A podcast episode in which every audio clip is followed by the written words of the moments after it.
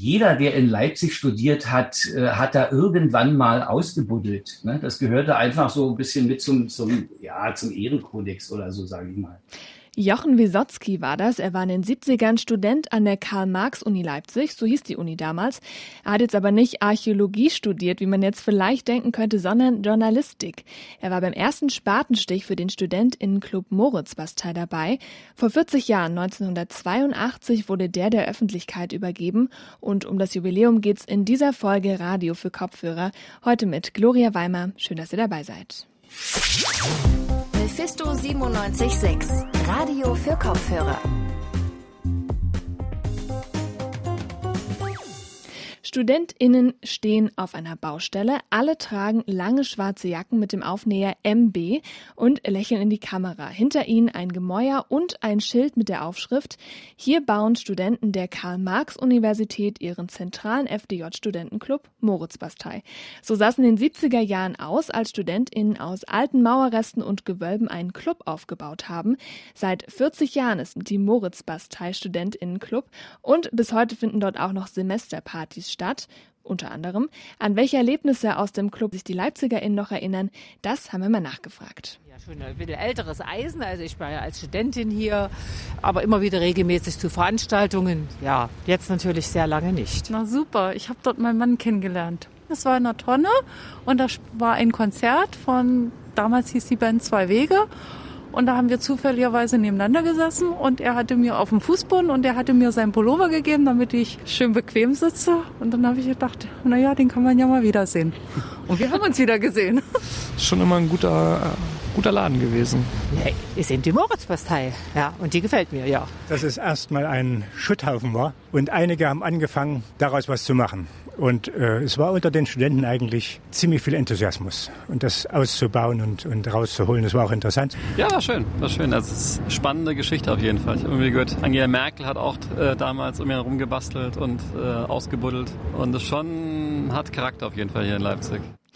Ja, ich kann an der Stelle sagen, da ist auf jeden Fall was dran. Angela Merkel hat mitgebuddelt. Bevor sie wie viele andere StudentInnen aber einen Club daraus gemacht haben, war die Moritzbastei unter anderem auch Stadtbefestigung. Leonard Dolischek hat sich die Geschichte der MB mal genauer angesehen.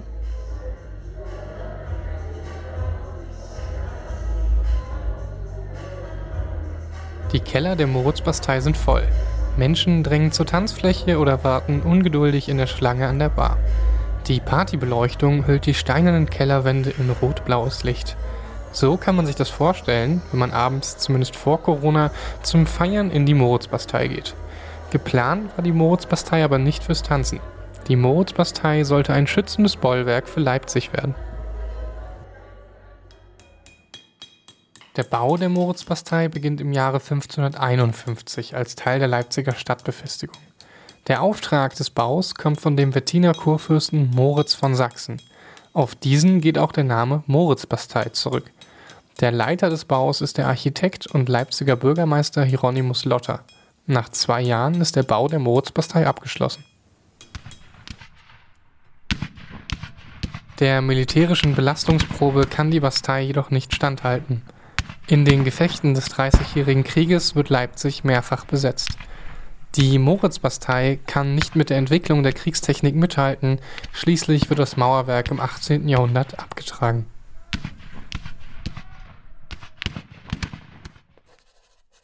Lange still ist es um die Moritzbastei allerdings nicht. 1796, also nicht mal 30 Jahre nach ihrer Zerstörung, beginnt auf dem Fundament der Moritzbastei der Bau der ersten deutschen konfessionslosen Bürgerschule. Die Schule wird im späten 19. Jahrhundert in die St. Annen-Schule umgewandelt.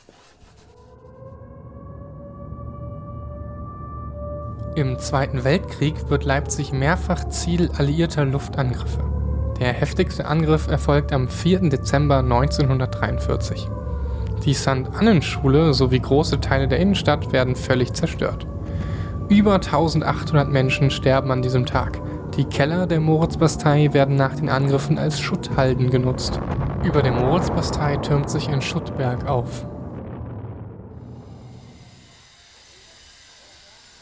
1974 kommt wieder Leben in die Ruine der Moritzbastei.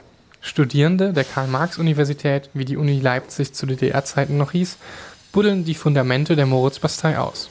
Ein Jahr vorher hatte Werner Teichmann die Moritzbastei als Ort für einen Studentenclub ausgewählt. Teichmann saß in der FDJ-Kreisleitung der Universität Leipzig. Dafür musste die Moritzbastei nur noch restauriert werden. Die Uni steht dieser Idee sehr skeptisch gegenüber. Der SED-Stadtführung gefällt der Plan jedoch und im Jahr 1974 beginnt der Wiederaufbau der Moritzbastei. Das Besondere an dem Projekt, es wird komplett von Studierenden der Uni Leipzig getragen. Die Kosten für die Restauration sprengen bald jeden Rahmen. Die Studierenden lassen sich vom Geldmangel jedoch nicht aufhalten, so wird die Moritzbastei zur bekanntesten Schwarzbaustelle der DDR. Über 30.000 Studierende helfen auf der Baustelle aus. Unter ihnen auch Angela Merkel, die damals noch Angela Kasner hieß. An ihre Arbeit erinnert sie sich noch heute im Interview mit der Leipziger Volkszeitung. Naja, man hat nie richtig ein Ergebnis sehen können und glaubte nicht, dass es jemals so wird, wie es heute aussieht. Wenn ich mich nicht täusche, habe ich den heutigen Haupteingang mit freigelegt. Unsere Gruppe hat sich nicht gerade überarbeitet, andere gingen da weitaus enthusiastischer ans Werk. In 150.000 unbezahlten Arbeitsstunden werden 40.000 Kubikmeter Schutt entfernt. 1982 wird die Moritzbastei schließlich als Studentenclub offiziell übergeben. Vollständig restauriert ist sie zu diesem Zeitpunkt aber noch nicht. Das war Leonard Dolischek mit einem Einblick in die Geschichte der Moritzbastei. Wir schauen jetzt aber nochmal auf die MB als Studentinnenclub. Die Moritzbastei versteht sich als von Studenten geschaffene Einrichtung des geselligen und kulturellen akademischen Lebens, die die Studenten in enger Verbindung zur Universität nutzen. Das stand in der Stiftungssatzung der Moritzbastei aus dem Jahr 2000. Wie der Gedanke in den 70ern eigentlich entstanden ist, als es hieß, wir bauen jetzt aus den alten Gemäuern einen Club, das habe ich mit Jochen Wisotzki besprochen. Er hat in den 70ern Journalistik an der Karl-Marx-Uni studiert und war beim Spatenstich für den Wiederaufbau der MB dabei und ich habe ihn am Anfang mal gefragt, gefragt, wie er den Tag des Spatenstichs damals eigentlich erlebt hat. Also es gab äh, damals äh, Ende März gab es so einen Aufruf äh, im, in der Mensa und überall an äh, dass äh, ein Studentenclub gegründet werden soll, dort in der Moritzbastei. Und äh, an einem bestimmten Wochenende, also am 30. März, das war der Sonnabend und am darauffolgenden Sonntag. Und wer da erscheint, der kriegt dann auch äh, Sondervergünstigungen, also eine, Erbauerkarte oder wie sowas. Das wurde da schon versprochen. Und am 30. März am Sonnabend waren etwa so 25, 30 Leute da. Die haben dort den Hügel, äh, einen Trümmerhügel, der baumbewachsen war. Und diese erste Gruppe an diesem Sonnabend da hat gerodet. Ich bin am Sonntag dann dorthin gegangen. Da stellte sich dann heraus, dass außer dem Aufrufer, das war äh, äh, Teichmann, Werner Teichmann, war nur ich und noch ein Kommilitone von mir da, äh, Micha Richter, der war auch Fotograf. Ich, hatte, ich studierte damals Journalistik. Also kurz und gut, wir waren an diesem, an diesem Tag waren wir beide äh, äh die Einzigen neben dem FDJ-Funktionär. Und wir haben da tatsächlich angefangen zu schippen, nämlich den heutigen Hinterausgang der Moritzbastei. Den haben wir da an diesem Tag freigeschippt und waren bitter enttäuscht, dass wir alleine sind. Ne? Können Sie sich denn aber überhaupt auch so dran erinnern, was war denn eigentlich so spannend aus so einem alten Gemäuer, sage ich jetzt mal, dass Sie gesagt haben, da machen wir jetzt einen Club draus oder da soll ein Club rein. Was war denn daran so spannend an der Idee? Es gab äh, in, in Halle gab es den Moritz-Turm, ein altes Gemäuer, äh, in dem der Studentenclub war und ganz berühmt damals war der Weimar Studentenclub, der Kasseturm. Das waren alles so eine so eine alten Gemäuer. Und an der Moritzbastei war interessant, äh, das wusste eigentlich kaum überhaupt jemand, dass da unten so etwas, ich, ich ja auch nicht, also ich kam aus Berlin. Und äh, der, einer dieser FDJ-Funktionäre, der Werner Teichmann hatte das da entdeckt, diesen Hügel, der direkt neben der Uni war. Und hatte äh, äh rausgekriegt, dass man da rein kann. Es stellte sich nämlich raus, äh, äh, man, es gab einen Einstieg äh, von diesem Hügel, gab es äh, so einen, so einen ab, mit, mit einem viereckigen Deckel abgedeck, abgedeckten Schacht und man konnte rein und da waren vier, fünf Kellergewölbe hintereinander. Und da machte die Leipziger Feuerwehr Brandübungen drin. Die haben da sozusagen Kellerübungen gemacht, haben da Brände gesetzt, haben da gelöscht und wie auch immer er das entdeckt hat, Jedenfalls kam er auf die Idee, na, das könnte doch sowas sein wie in Halle oder in Weimar, also in alten Gemäuern äh, ein Studentenclub. Bei den Bauarbeiten, da spricht man ja auch von der größten Schwarzbaustelle der DDR. 150.000 Arbeitsstunden haben Sie, also Studierende der damaligen Karl-Marx-Uni Leipzig, in den gesamten Bau investiert. Bezahlt wurden Sie ja dafür nicht. Also es war ja, im, ja eigentlich alles ehrenamtlich. Warum war Ihnen das denn trotzdem so wichtig, dabei zu sein? Weil wir so einen Studentenclub haben wollten und den auszubauen, da muss man dann eben hin und, und den ausbauen. Und äh, interessant ist, dass ursprünglich, es, dass das dann so lange dauerte und so viel wurde, das wusste zu Beginn ja gar keiner.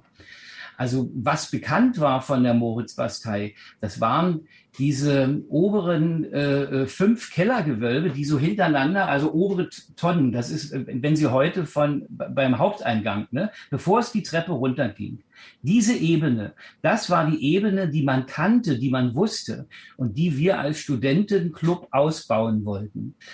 Und es war gar nicht abzusehen, was für eine Riesenarbeit das werden wird und wie viele Studenten wie viele Jahre da arbeiten werden.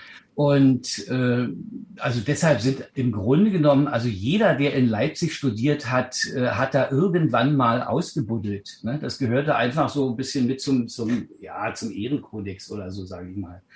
Aber ja. mit, mit diesem Hintergrund einfach, äh, man macht auch Spaß, in so einem alten Gemäuer zu buddeln, ist auch anstrengend, klar. Aber man ging ja, äh, die meisten Leute gingen ja seminargruppenweise dorthin. Ne? Dann hat eine Seminargruppe dann zwei oder dreimal im Semester da so einen Arbeitseinsatz gemacht.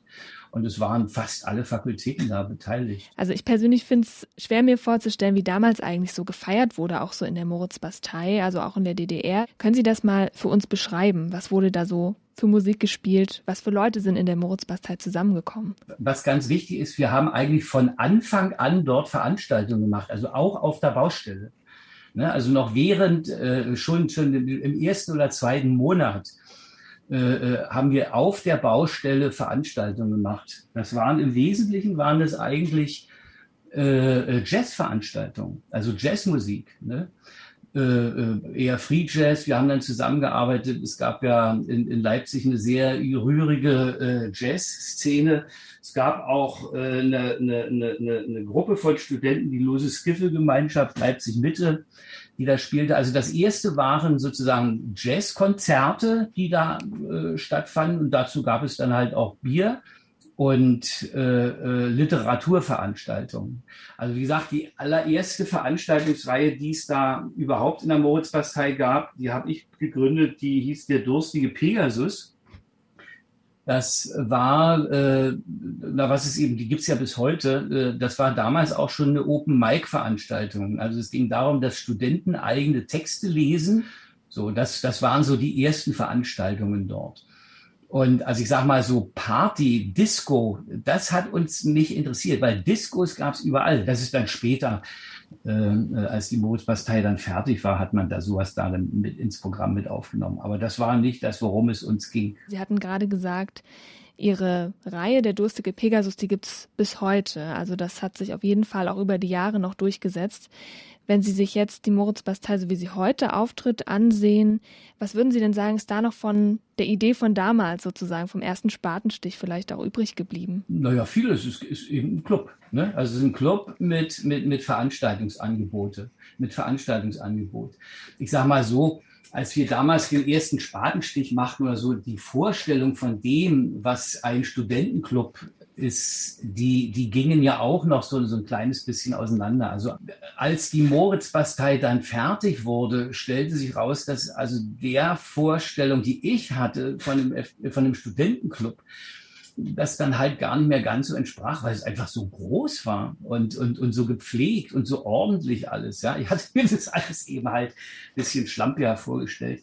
Also bis 90 war das halt ein durchorganisierter, großer äh, Betrieb, der von Studenten in Selbstverwaltung betrieben wurde. Das war ja immer wichtig. Das war überhaupt das Allerwichtigste Wichtigste daran. Ne? Also sowohl der Gaststättenbetrieb halt als auch das, was Veranstaltungen da äh, stattfand, wurde äh, von Studenten in Selbstverwaltung gemacht. So wie es früher auch gewesen ist. Also da hat sich eigentlich nicht viel geändert.